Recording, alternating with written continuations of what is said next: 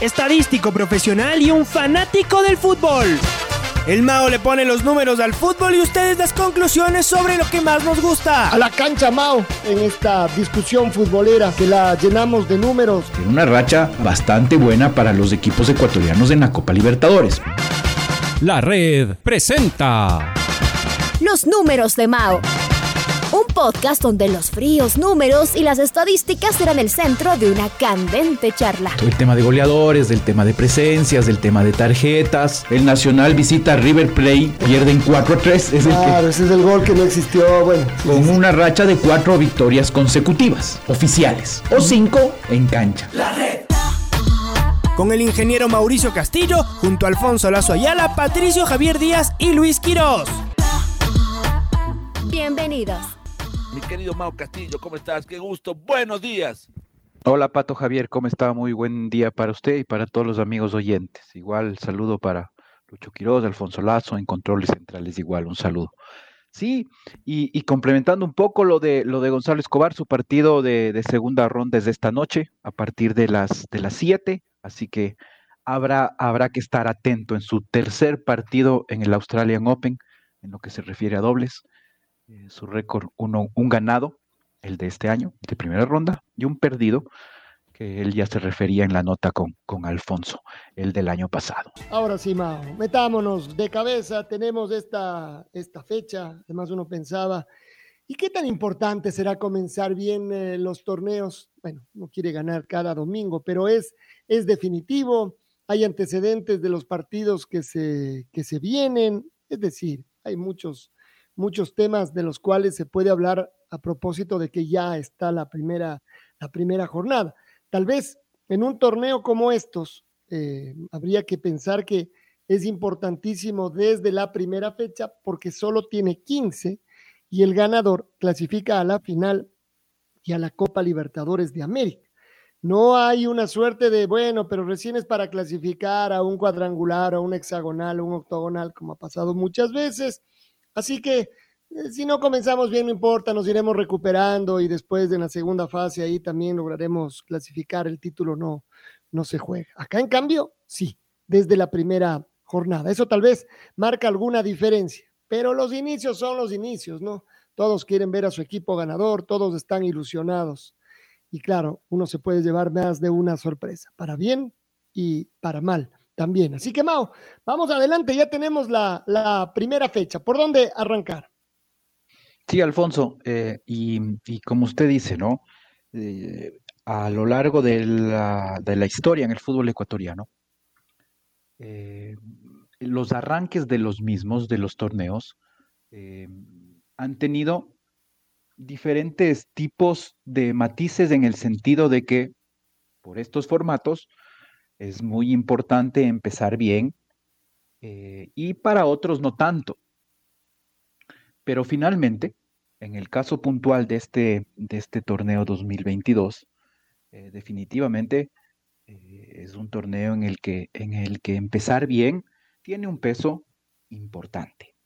Además, considerando más allá de que por el formato del torneo el arranque no sea tan importante porque, como usted dice, luego va a haber un hexagonal final, un cuadrangular final, eh, una segunda etapa, recién en la segunda etapa salen para una liguilla final, cosas por el estilo. El, tema psicológico yo creo que siempre es importante, el tema psicológico para el equipo como tal y también para los hinchas. Eh, porque si es que uno empieza bien el torneo, va enchufando a más gente, eh, va el equipo teniendo más confianza, eh, tanto internamente, como digo, para el equipo, como para, para los hinchas. Así que vale la pena ahora, aprovechando eh, que ya tenemos calendario. Sí, Pato. Sin embargo, Independiente comenzó perdiendo el año anterior los dos primeros partidos. sí, sí, sí, sí.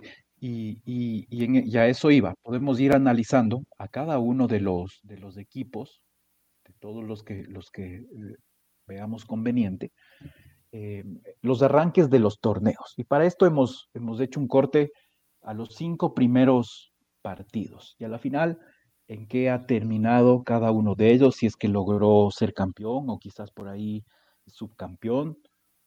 cómo terminó cerrando, porque también han habido distintas eh, eh, maneras de comenzar y de terminar en, los, en, cada uno de los equipos. Para algunos ha servido, para otros no. Es decir, no hay como una, no hay como un, eh, como un camino claro, ¿no? El que comienza ganando termina ganando. El que no comienza es como una regla, podemos decir. Perdiendo termina ganando. Pero veamos, a ver, el Independiente del Valle, comencemos por el, por el campeón. ¿Qué dice la historia del Independiente de, de los inicios de, de, torneo? Porque también está la, otra, la otra frase, esa clásica, ¿no? Carrera de caballos, es lo que también se sabe decir. Eh, todo aplica. Sí, porque habría que decir, por ejemplo, que Independiente del Valle, lo que dice Pato, el año pasado, no empezó bien. Yo me acuerdo que luego de los tres primeros partidos ya se oía, mmm, este técnico portugués, Mm, primer técnico portugués por aquí, ¿será que vino a vender humo?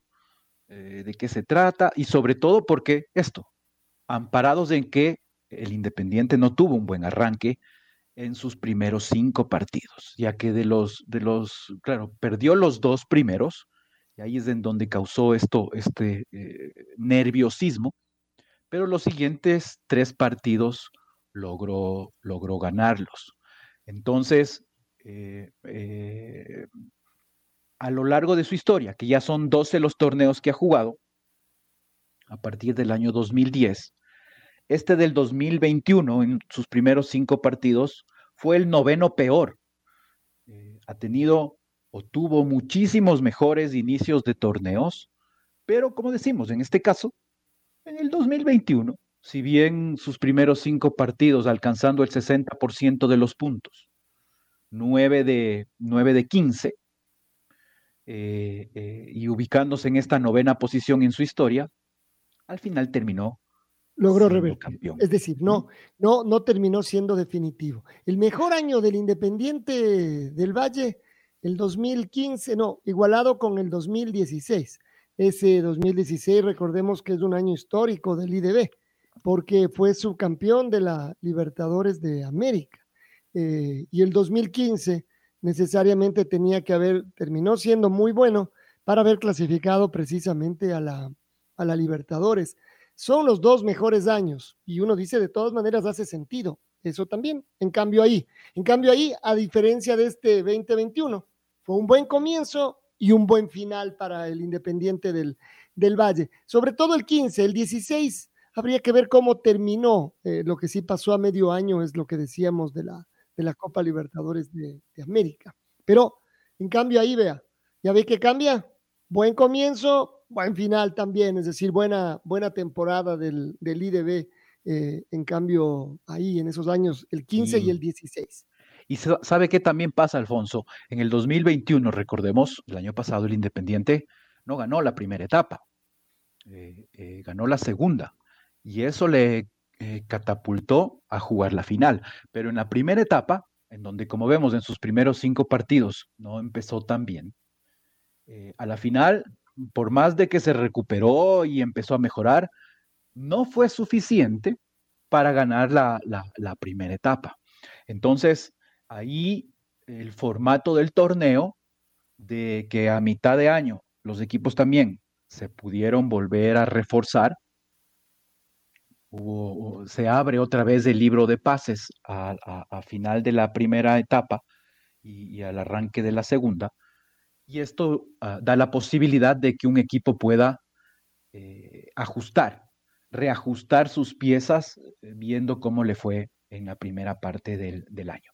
Y eso es lo que ocurrió en este caso con el Independiente. Pudo terminar de ajustarse, eh, trajo al goleador del torneo de ese mismo año, a Jonathan Bauman, y a la final, eh, sumado al ya muy buen equipo que, había logrado tener y adaptado ya totalmente a, lo que quería eh, su director técnico, eh, logró la, segunda etapa y, ya obviamente el campeonato. Es que fue finalmente una mezcla de, todo, ¿no? Eh, y creo que acertó, porque todos pueden eh, contratar, mover jugadores, es cierto que dependen también del dinero, pero acertó finalmente en los, en los cambios que hizo. Cambiemos de, cambiemos de equipo. ¿Por quién nos vamos? Con Vamos con Liga Deportiva Universitaria. A ver, ¿cómo, cómo, cómo han sido los inicios de Liga? En, eh, claro, Liga tiene muchísimos más inicios de campeonato, obviamente, que el Independiente del Valle. El Independiente tiene, como decía Mao, 12, 12 torneos. Liga tiene... ¿Cuántos, ¿Cuántos en total? Liga tiene en total 61 inicios de torneos. Cinco veces más, entonces, perdón. 61 inicios son los que Solo déjeme ver antes de, ver los mejores, ¿cuál es el peor de todos los inicios de liga? El peor de todos los inicios, eh, si es que es por, por, un tema de, de, de, eh, sí, de rendimiento, tiene algunos del 26.67%. Ha sido su peor inicio. Tras una victoria, un empate y tres derrotas. ¿Esto, ¿en qué años? en algunos años. En el 60, en el 62, en el 85 y en el 96. Eh, eh, estos inicios consiguiendo apenas el 26% de los, de los puntos. Una vez más, para poder comparar, lo que siempre decimos, por triunfo tres puntos y por empate uno, más allá de que en la historia no haya ocurrido esto. Y en ese Pero sí esto de, en ese un triunfo y un empate. La categoría hasta el, hasta el final en ese 96. Pero se ve que ya ve los años en donde perdió la categoría no necesariamente comenzó, comenzó mal. en eh, ese 96 el arranque fue con el técnico Sócrates, ¿se acuerdan? Sí, claro. Era buena, la, era buena. Claro. Sócrates, solo que él, él creo que era peor que Pablo Massa. A las nueve, ni muerto. Nos vemos a mediodía para entrenar. Eh, todavía esa hora estaba descansando. y claro, ahorita estamos viendo estos, este arranque del 96, que dice O sea, para empezar, ahí Liga perdió su último partido ante Barcelona en toda, en toda esta última historia, porque los penales de la final no no se contabilizan como partido perdido en los 90 minutos. ojalá la gente entienda, pero bueno. Pero esto, bueno, pero no tiene que entender nada. El que no quiere entender no entiende. Eh, Pato, pero este no es del último partido, ¿o sí? Ese del 3, eh, el 9 de marzo. ¿No perdió uno? Este fue el último partido que perdió Liga con Barcelona. Este fue el último. De local, dice usted, ¿no, Pato? ¿Perdón?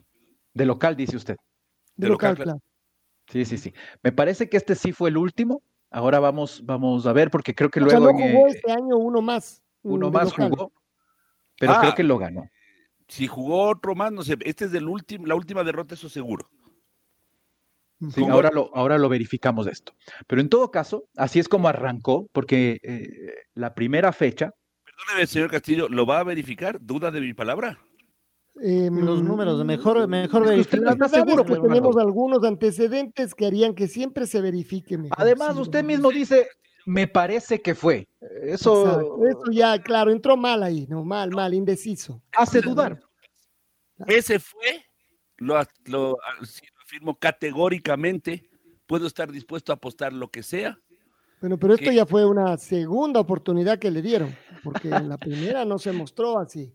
Ya cambió, ¿no? Ya parece que alguien le, sopló y alguien le confirmó, me Claro, dale, dale, apuesta, apuesta, antes de apostar. Yo, yo, yo no, lo que no quise ser es arrogante. ah, ah caray. nunca, nunca, usted nunca. No, nunca. Nunca, nunca, claro. Es como el Pato Granja. El Pato Granja nunca dice, es así, dice, si no estoy equivocado, y nunca está equivocado. Entonces en este caso también fue, me parece que. Bueno, pero la memoria del Pato Granja con la suya sí hay diferencia también, pues. Bueno, pero de este dato le juego lo que sea. Señor Castillo, por favor, verifíquelo y después recibiré, espero, las disculpas de cada uno de los personajes de este ¿Cómo programa. Las disculpas. Si usted entró dudando, usted mismo tiene que pedirse disculpas a usted mismo si fuera, si fuera el caso, ¿no es cierto? Esa, esa que usted está diciendo son palabras del Chaca. Así mismo es el Chaca. Bueno, ahí está, ahí está, tiene razón eh, Pato Javier, en segunda instancia tiene razón. Muchas gracias. No, no, siempre tuve razón. No, porque al principio dudó, dejó el tema abierto porque, mm, bueno, o sea que fue además. Para la próxima, a, lo menos, a, lo menos a usted, Pato, no le queda esto de, de, lo de lo de Pato Granja, que él dice esto siempre de si no estoy equivocado, me parece, pero es del estilo que le hemos conocido siempre. de Patricio Granja.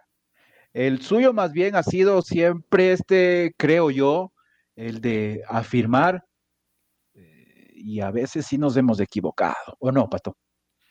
Es que el que tiene boca se equivoca y los humanos estamos, somos susceptibles de error. Eh, a ver, a ver, volvamos a esto. Estábamos viendo los Pero en primeros el partidos. 96, sí, como bien dice Pato, eh, en la primera fecha, Liga recibió a Barcelona y cayó derrotado 1 a 0.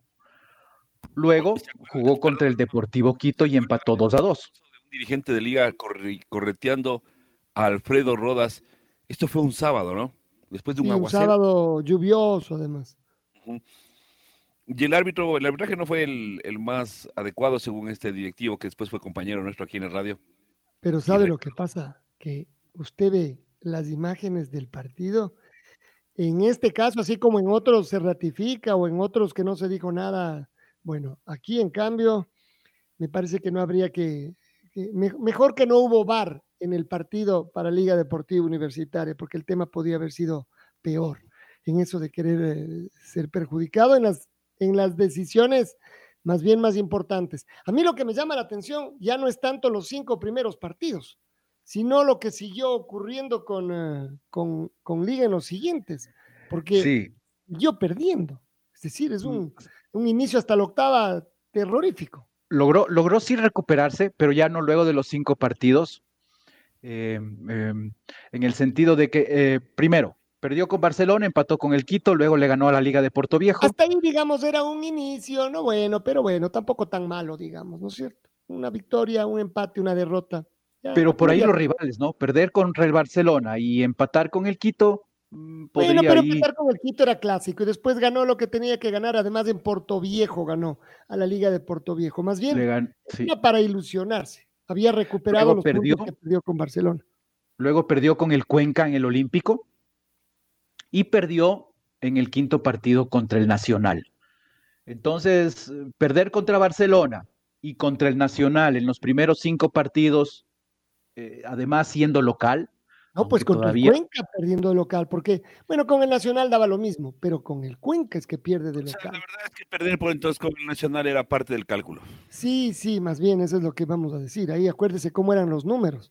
Que Claro. la liga le, saca, le saque puntos al Nacional era un tema más bien eh, raro.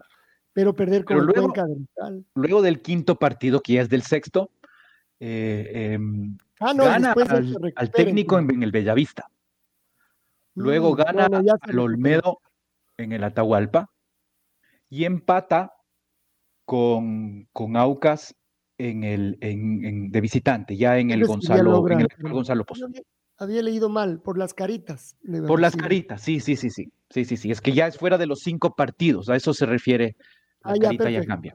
Listo. No debería O haber. A ver, vamos, a, vamos ahora a, a- a las mejores. Ya, esta es una de las peores. Saltémonos enseguida. Eh, las mejores rachas de, de inicio de torneo de Liga Deportiva Universitaria. Miren la primera racha. A ver, Mao. La primera racha es en el año de 1966. En los primeros cinco partidos Liga Deportiva Universitaria los ganó todos.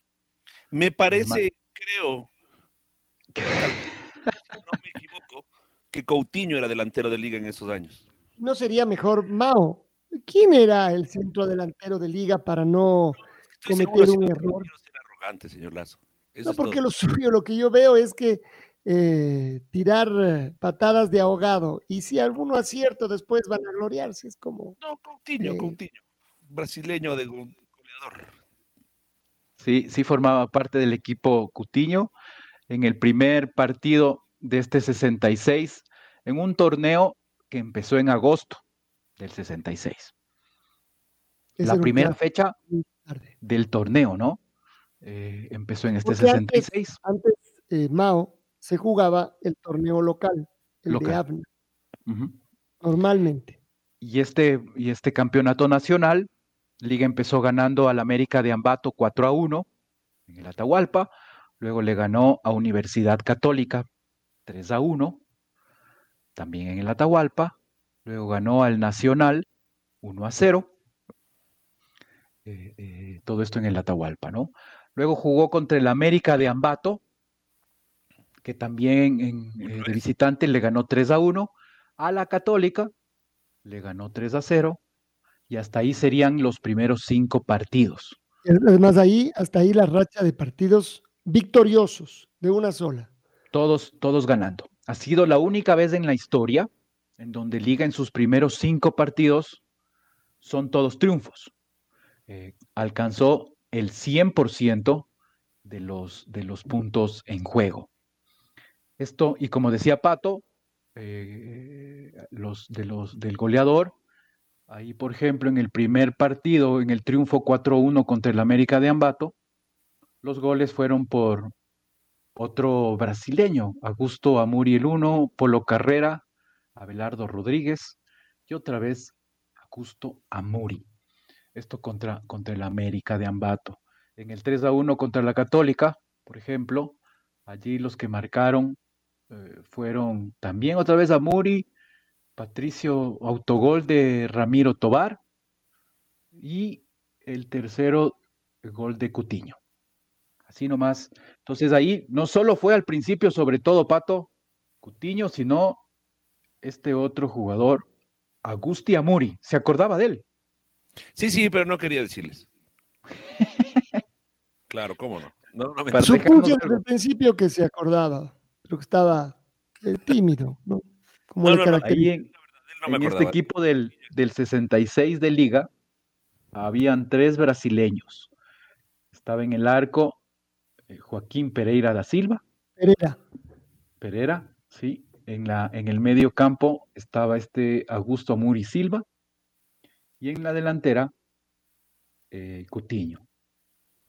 Sebastián Pío da Silva.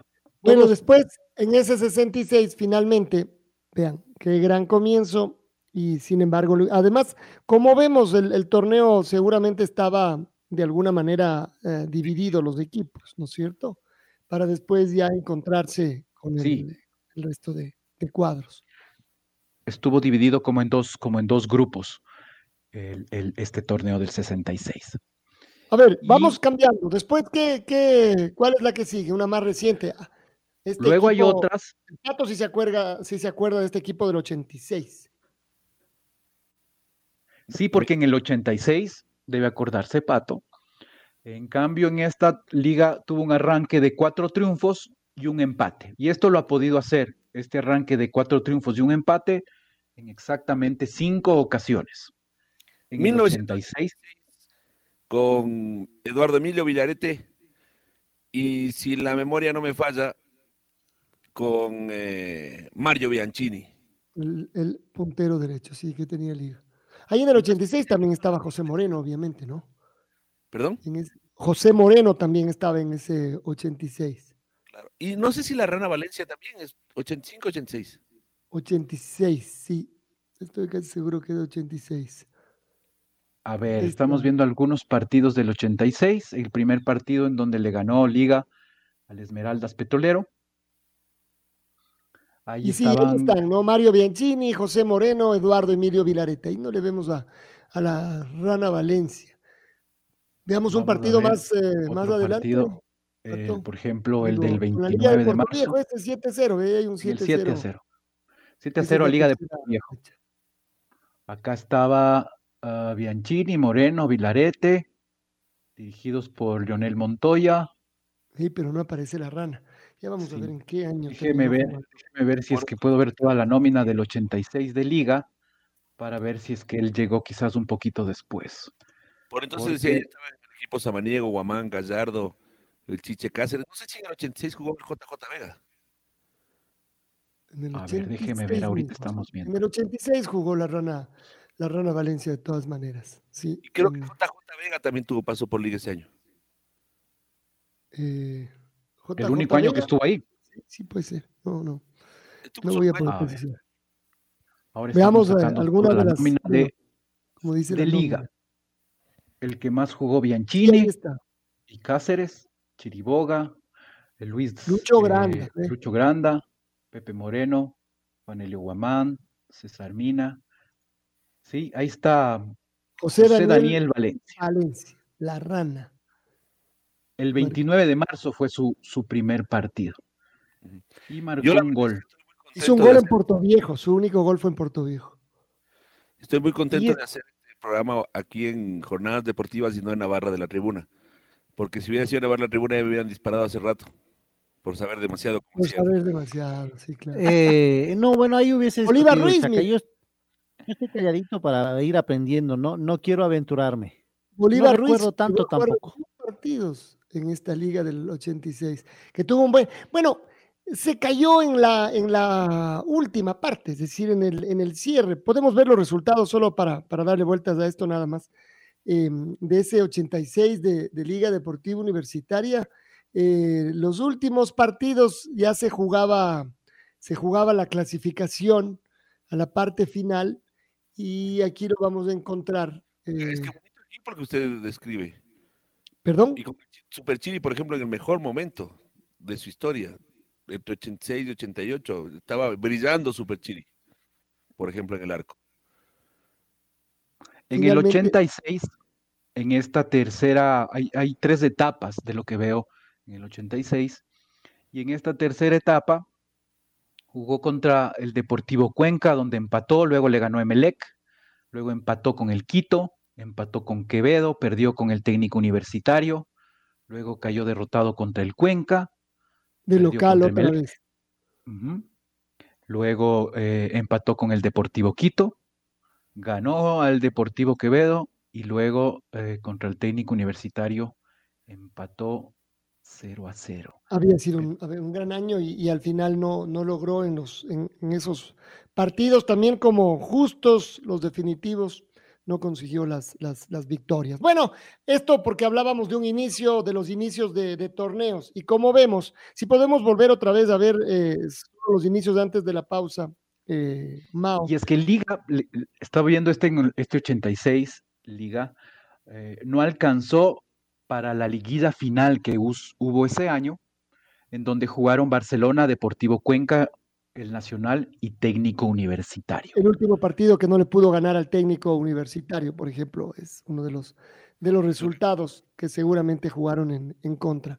A ver, y solamente para ver lo de los, eh, lo que decíamos de los mejores inicios de liga, Ajá. tenemos 66, 86, 71, 2010. 71 el año del descenso. Ah, no, 72 fue el descenso. Perdón. Sí, el 2000, el 2010, ahí está. Ese es el, el- la el cuarto mejor inicio, fue su año de campeonato, el primero. Porque después el 77 tampoco. El 2008, bueno, se fue en cambio campeón de la Libertadores, aunque en el campeonato se quedó ahí cerquita. 77 fue su campeón. En el 77 fue su campeón, sí. En el 88, manos vacías. Uy, el 88 con Janio Pinto, ese era otro equipazo. También era buen equipo. En el 2020, esto ya es cerquita, jugó la, la final. Ese, año ahí. no, ese año Liga no jugó el campeonato ecuatoriano de fútbol, Alfonso. ¿En qué año? En el 2020. ¿Por qué? No, no, este año está borrado de borró No cassette. se acuerda. Ah, bueno. Ay, ay, ay. 2006 en el también, seguimos hablando de las rachas hacia abajo. Como dice Talía, y si no me acuerdo, no pasó. Y el 2006 también peleó el título hasta el final. Sí, ahí digamos que de todas maneras nos acordamos de, de la mayoría de estos eh, equipos que en algunos casos estuvieron cerca. El 2010 dio la vuelta olímpica. 2006 Sí, y sí. 2010, los dos inicios de Bausa. Aunque Bausa llegó al final del 2000. Ah, no, no, perdón, llegó al final. 2007, o Bausa, más o menos. No, no, llegó a mediados de 2006.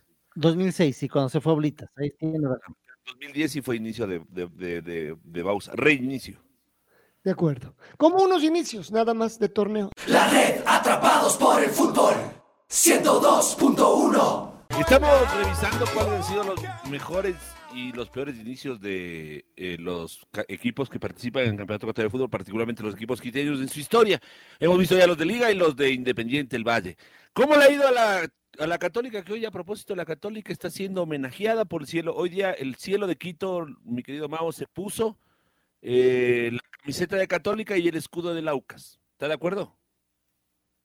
No, no, sí, claro, eso, eso siempre, con todos los, con todos los equipos, uno puede nomás cambiarse de camiseta cuando, eh, cuando normalmente está hablando de, de- de números, de estadísticas. Yo No, estoy porque con, con el equipo que mejores estadísticas tenga. ¿Qué le parece? No, claro, y lo que digo es que le homenajea a la católica porque el cielo se vistió de celeste. Y, se, y le homenajea a la UCAS porque el amarillo está oriental, de color, de color de papá. No me quiso seguir la corriente usted. No me quiso seguir la corriente. A ver, vamos- veamos los mejores arranques de. Universidad Católica en toda su historia. Ajá. decimos, de los primeros cinco partidos jugados. Su mejor arranque es en 1985. Juan Carlos de Lima era el delantero estelar de Universidad Católica del Uruguayo. ¿Lo dice donde- con seguridad o lo duda? Lo digo con absoluta seguridad, señor. Quiroz. Totalmente. Y ahora vamos a ver toda esta historia para de una vez comparar, porque como digo, hay que, hay que ir zafando. Hasta esto, mientras saco estos, de estos datos de Universidad Católica, sí vale la pena mencionar lo que, nos, lo que, lo que un aficionado nos había corregido y tiene toda la razón. El, el mediocampista brasileño de Liga del 66, yo había dicho Amuri. Eh, había leído mal, realmente es Amauri. Y, y gracias por la corrección y de una vez para que quede, para que quede eh, eh, claro el tema, es Amauri.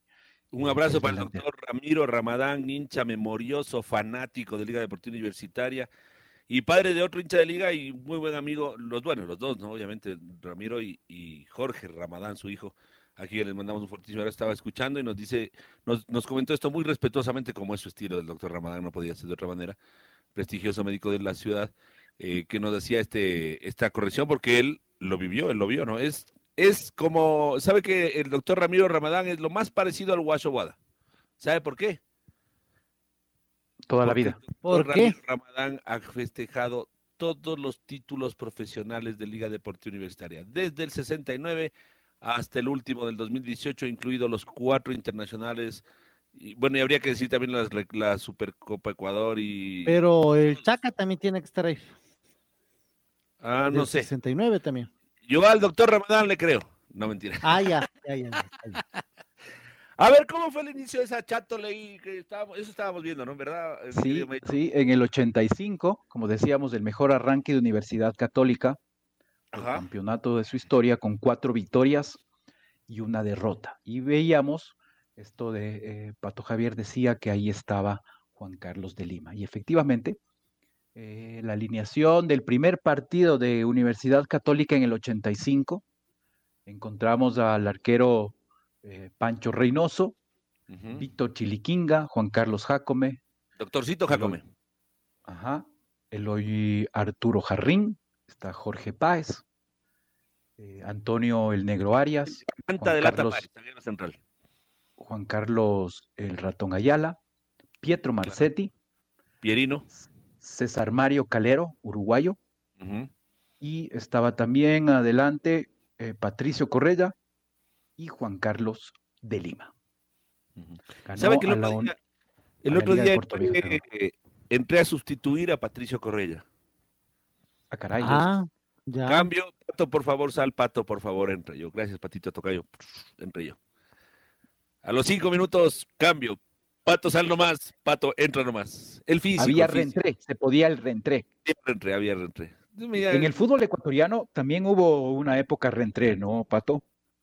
En los primeros sí, años del no sabía. torneo ¿Qué- qué nacional. año?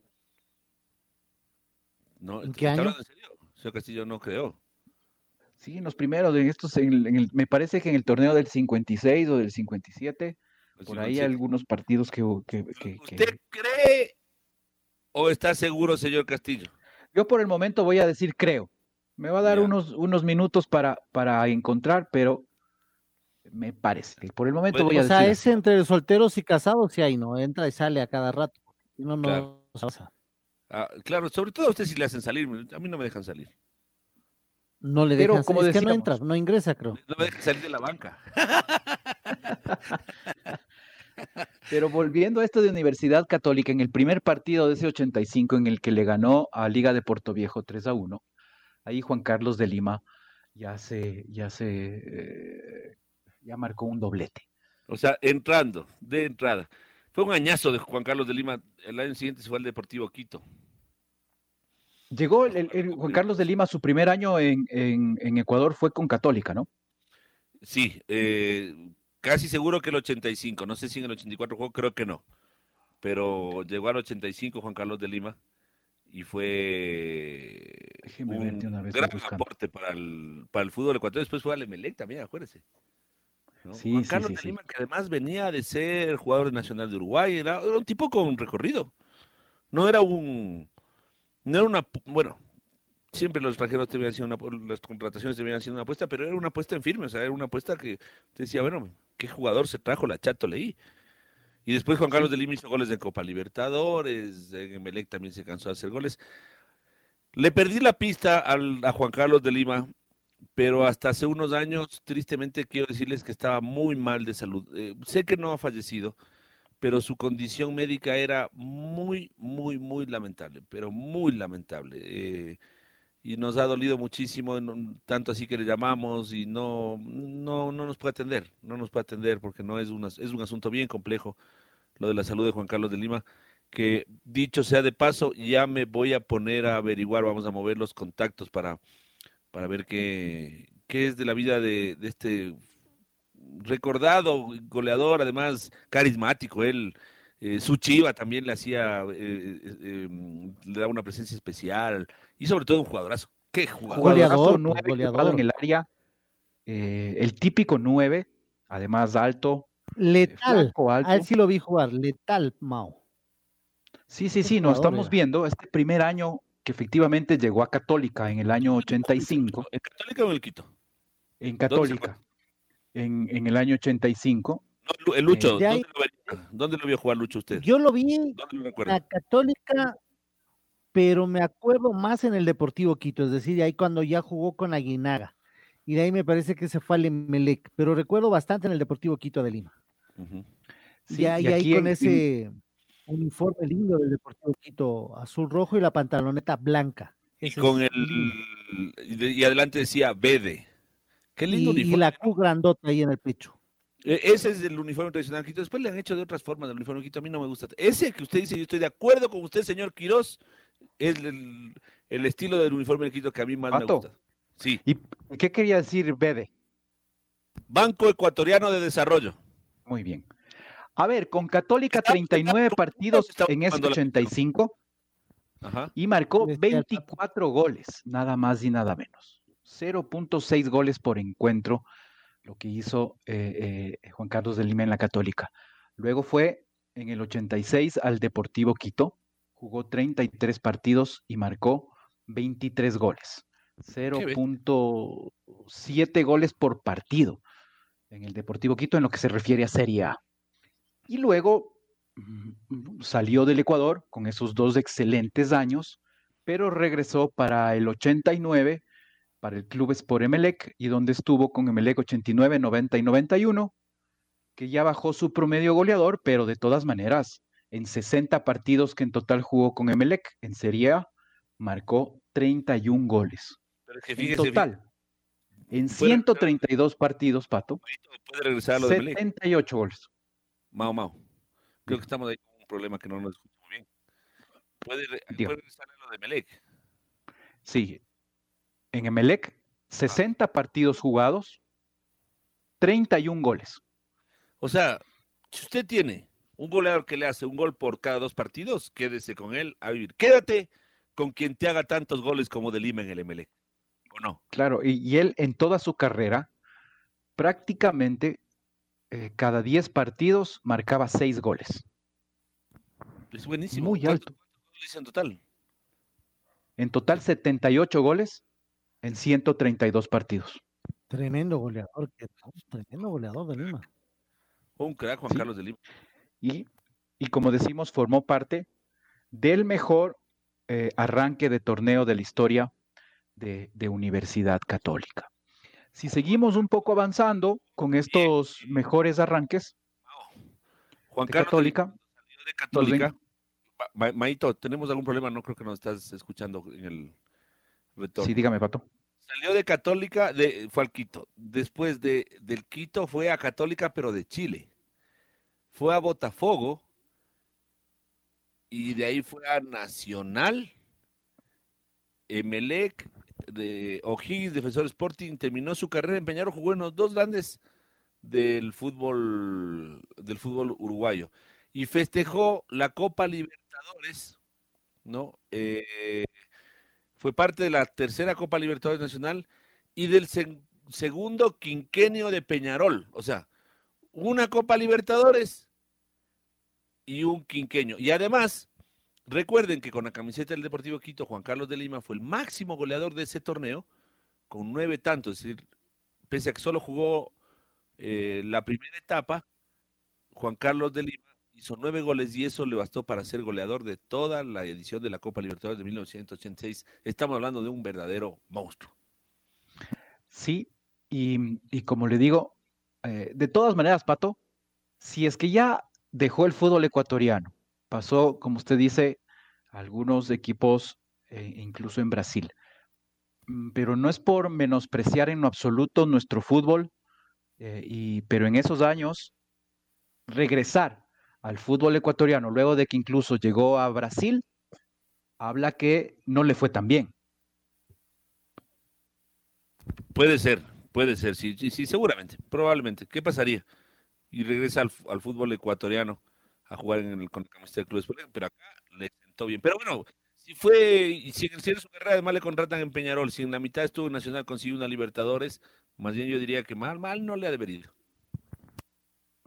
Sí, correcto. Si seguimos un poco analizando el tema de, Universidad Católica y sus mejores arranques, ya hemos visto el del 85, con cuatro victorias y un partido perdido, 80% de rendimiento.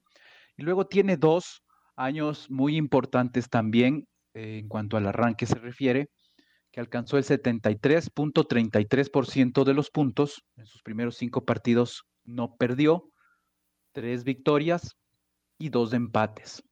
En 1990, con un gol diferencia de más seis. Y el otro en el año 2020. También tuvo este arranque extraordinario, eh, Universidad Católica, eh, sin perder. De todas maneras, eh, en el 2020, Universidad Católica ya consiguió al final volver a la, a la Copa Libertadores. Claro. Entonces, en este 2020 sí tiene que haber, eh, fue un muy buen año en general y el arranque también, como vemos, tuvo, tuvo un excelente, excelente arranque. Y el otro que le veo ahí en 2019, es decir, de los, de los cinco mejores arranques de la historia católica, dos han sido en estos últimos años y los otros regaditos en distintas épocas, ¿no? 79. Vea, el del 79.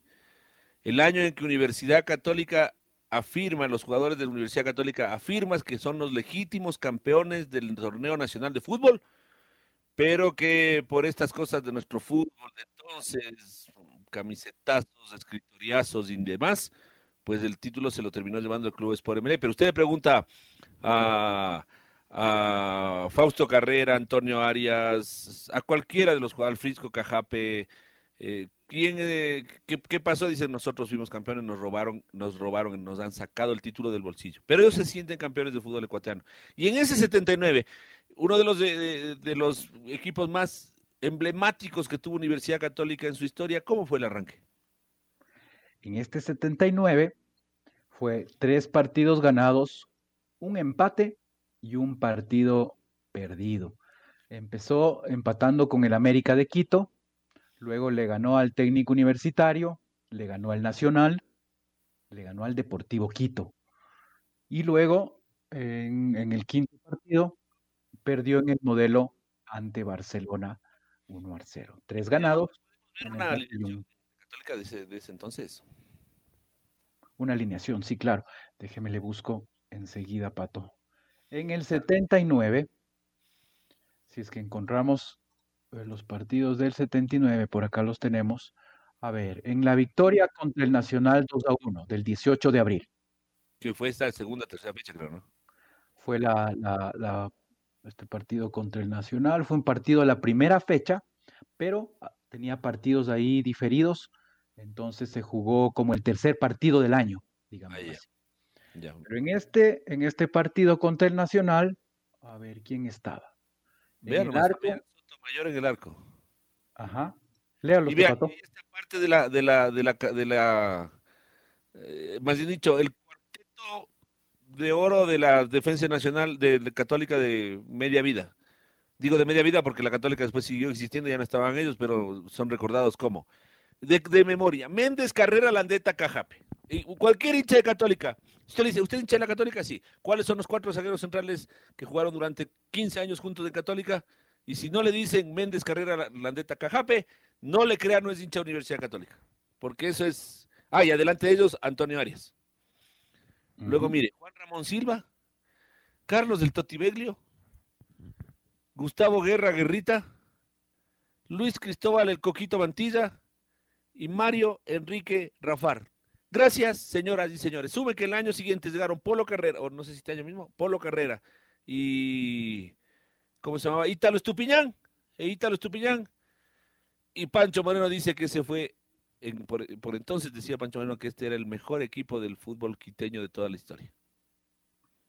Y, y además este, ¿no? Este yo creo que es el equipo clásico, como usted dice, de qué, de qué hincha no puede recordar a estos jugadores.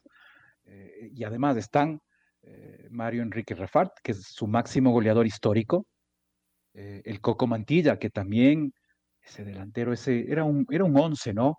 Jugaba por izquierda, Puntero, pero con mucho Coco-.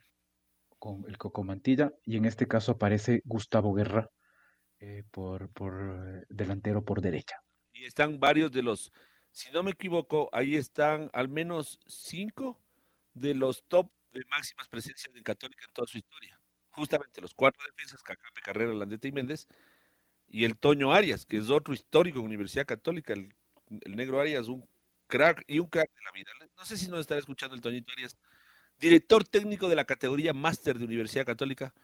Eh, le mandamos un abrazo fortísimo, qué tipo tan lindo.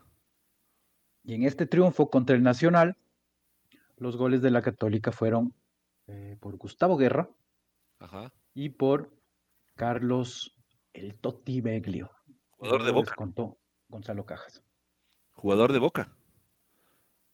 Sí, yo por Claro, ejemplo, claro, ¿no? Este equipo yo no lo vi, lo tengo referenciado de historia y de videos, pero no lo vi. Usted tampoco, señor Quiroz, no se haga. No, no, no. Yo, yo recuerdo que a esas, en esas épocas iba a la preferencia a ver a la católica, pero bueno, eso de ver era mucho, Claro. ¿no? No veía, pasaba jugando más. Con las pelotas. Sí, sí, sí. Y, Mi papá sí ¿sabe veía, yo? yo no. De algunos de estos, de estos partidos de Universidad Católica que, que me acuerdo claramente, me llevó mi abuelo, era hincha de liga, pero, pero en estas épocas eh, había como más cordialidad, no sé, no tanta rivalidad en los equipos de, de sobre todo de la capital. Y me llevó a ver un partido de la Copa Libertadores donde Universidad Católica jugaba un fin de semana contra el América de Cali Ah, Copa qué- Libertadores. Y ahí eran eh, los partidos de Copa Libertadores, como le digo, no era como ahora que se jugaba entre semana, sino más bien eh, fue, me parece que domingo este partido, el estadio a reventar. y no todos, eran, usted dice, perdón, no todos eran hinchas de Católica. seguramente una parte sí, pero, pero no creo que, que ni en los mejores años Católica ha tenido 45 mil o 40 mil personas eh, en el, en el estadio, lleno de solo hinchas de, de- de la Católica.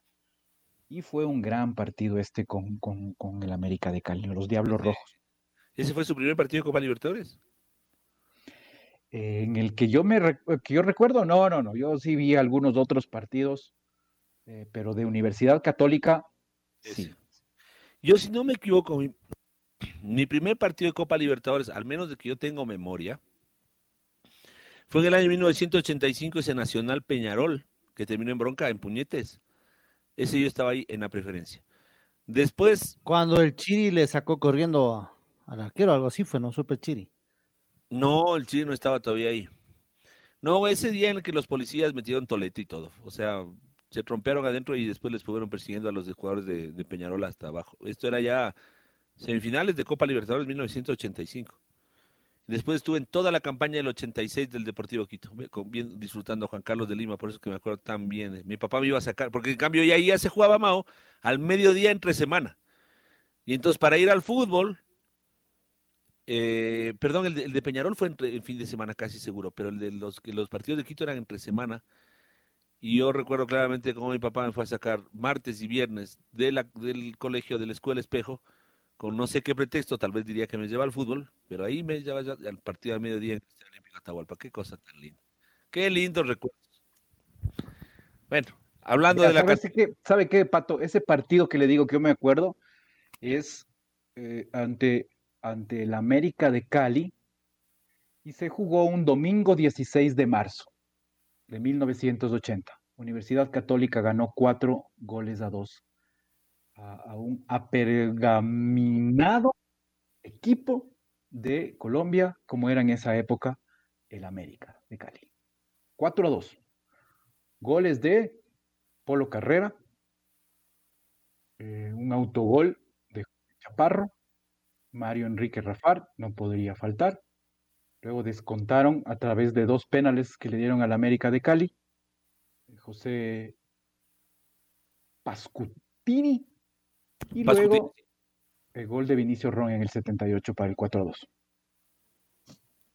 Lindo partido. Ahí es eh, uno de esos goles cuando Pancho Moreno dice, se viene el trencito azul pitando fuerte en el Atahualpa. Esa frase me estremece a mí cuando le escucho a Pancho Moreno cantando esos goles con el América de Cali. Hagamos una pausa.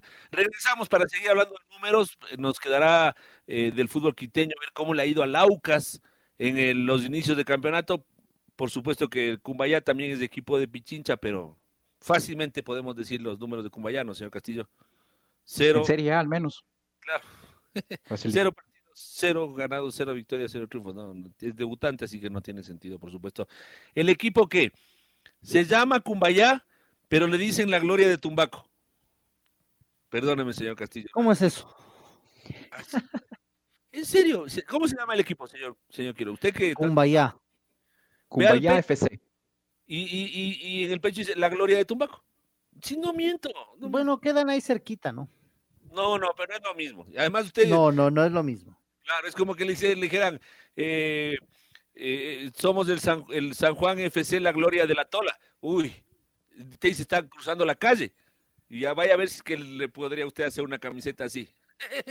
el equipo, Eh, el le famoso asfaltador, que hoy debuta en el fútbol ecuatoriano. La red Atrapados por el fútbol. 102.1. A propósito de, de Fernando Gaibor. A usted y al pato, eh, a ver si es que eh, eh, logran desempolvar memoria fresquita, además, no, no, no es así tan antigua, no, que yo no le vi, yo que no estuve. Gaibor, Fernando Gaibor, es el quinto y último jugador de este milenio en que consigue cinco o más títulos en el campeonato nacional eh, ecuatoriano, en este milenio. Por lo tanto, nos vamos a, concentrar a partir del año 2000. Fernando Gaibor, cinco títulos nacionales, cuatro con el Club Sport Emelec y uno, este último, con el Independiente. ¿Cuáles son los otros cuatro jugadores que tienen cinco o más títulos nacionales desde el año 2000? Les he dado hasta pistas. A ver, ¿cómo es que es? ¿Cuáles son? ¿Cuáles son los otros cuatro jugadores en el fútbol ecuatoriano que tienen cinco o más títulos en este milenio? Uno de ellos es Fernando Gaibor. Los otros cuatro, ¿cuáles son?